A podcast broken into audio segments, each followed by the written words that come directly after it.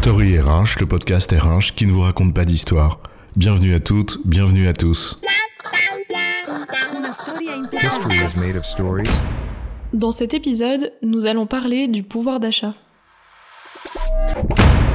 Bah, c'est simple, non Si tous les prix augmentent, le pouvoir d'achat baisse. C'est évident, non Tiens, tu prends le prix du pain. 37% d'augmentation du prix entre janvier 2001 et janvier 2021, d'après l'INSEE. Tu vas pas me dire que mon pouvoir d'achat de pain a augmenté en 20 ans. Et pourtant, si. Parce qu'en 2000, il te fallait 6 minutes de SMIC horaire brut pour t'acheter une baguette. Et seulement 5,2 minutes en 2021. Donc ton pouvoir d'achat de pain, eh bien, il a augmenté. Les prix augmentent et mon pouvoir d'achat aussi? Bah, c'est pas si simple alors. Alors, le pouvoir d'achat, c'est quoi l'histoire? Le pouvoir d'achat, c'est ce que je peux m'acheter avec mon revenu. L'INSEE le définit ainsi. Le pouvoir d'achat du salaire est la quantité de biens et de services que l'on peut acheter avec une unité de salaire. Son évolution est liée à celle des prix et des salaires. Donc si tes revenus augmentent plus vite que le prix de ce que tu achètes, ton pouvoir d'achat augmente même si les prix montent. À l'échelle d'une personne, dit comme ça, c'est simple. Mon pouvoir d'achat, c'est ce que je peux acheter avec ce que je gagne. Si mes revenus ont augmenté plus vite que l'inflation, en théorie, mon pouvoir d'achat augmente. Mais si mes revenus augmentent moins vite que l'inflation, mon pouvoir d'achat baisse. C'est pas si compliqué.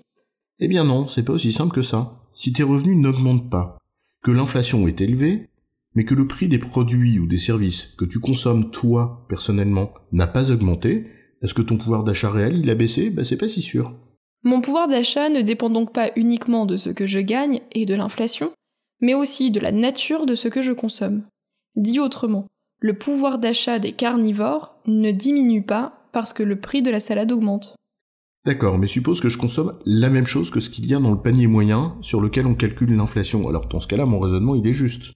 On a alors d'un côté un indicateur qui ne couvre pas tout le sujet par nature, l'inflation, de l'autre une préoccupation bien réelle pour les gens, et qui est par nature personnelle, leur pouvoir d'achat. Les deux notions se font écho, bien sûr, mais elles sont loin d'être symétriques. Surtout qu'il y a une importante dimension psychologique dans la notion de pouvoir d'achat.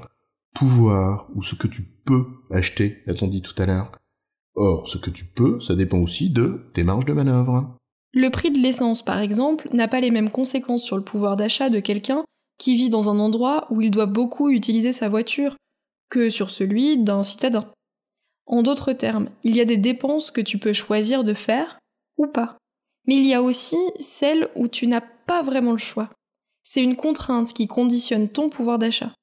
C'est pour ça qu'on parle également de pouvoir d'achat arbitrable. Avoir l'impression de pouvoir faire ses choix, bah, c'est l'impression d'avoir du pouvoir, non?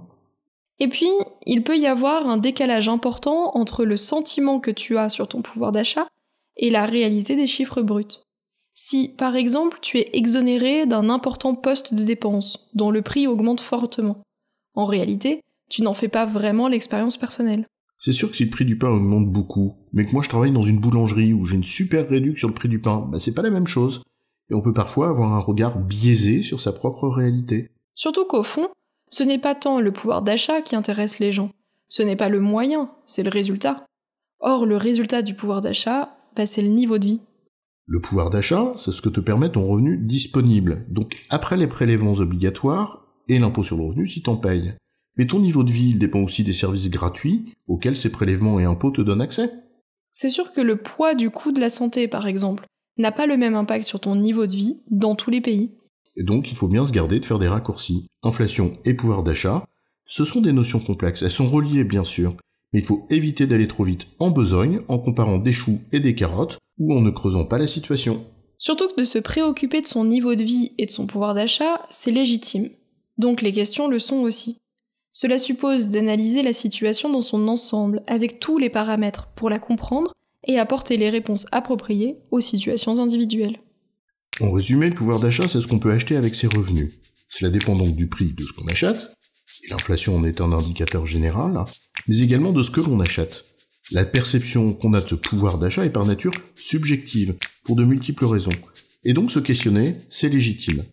Une analyse complète des situations personnelles est donc par conséquent nécessaire pour apporter des réponses appropriées. J'ai bon, chef? Oui, tu as bon, mais on va pas en faire toute une histoire.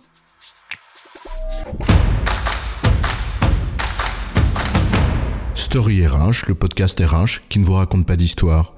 Retrouvez tous les épisodes sur storyrh.fr.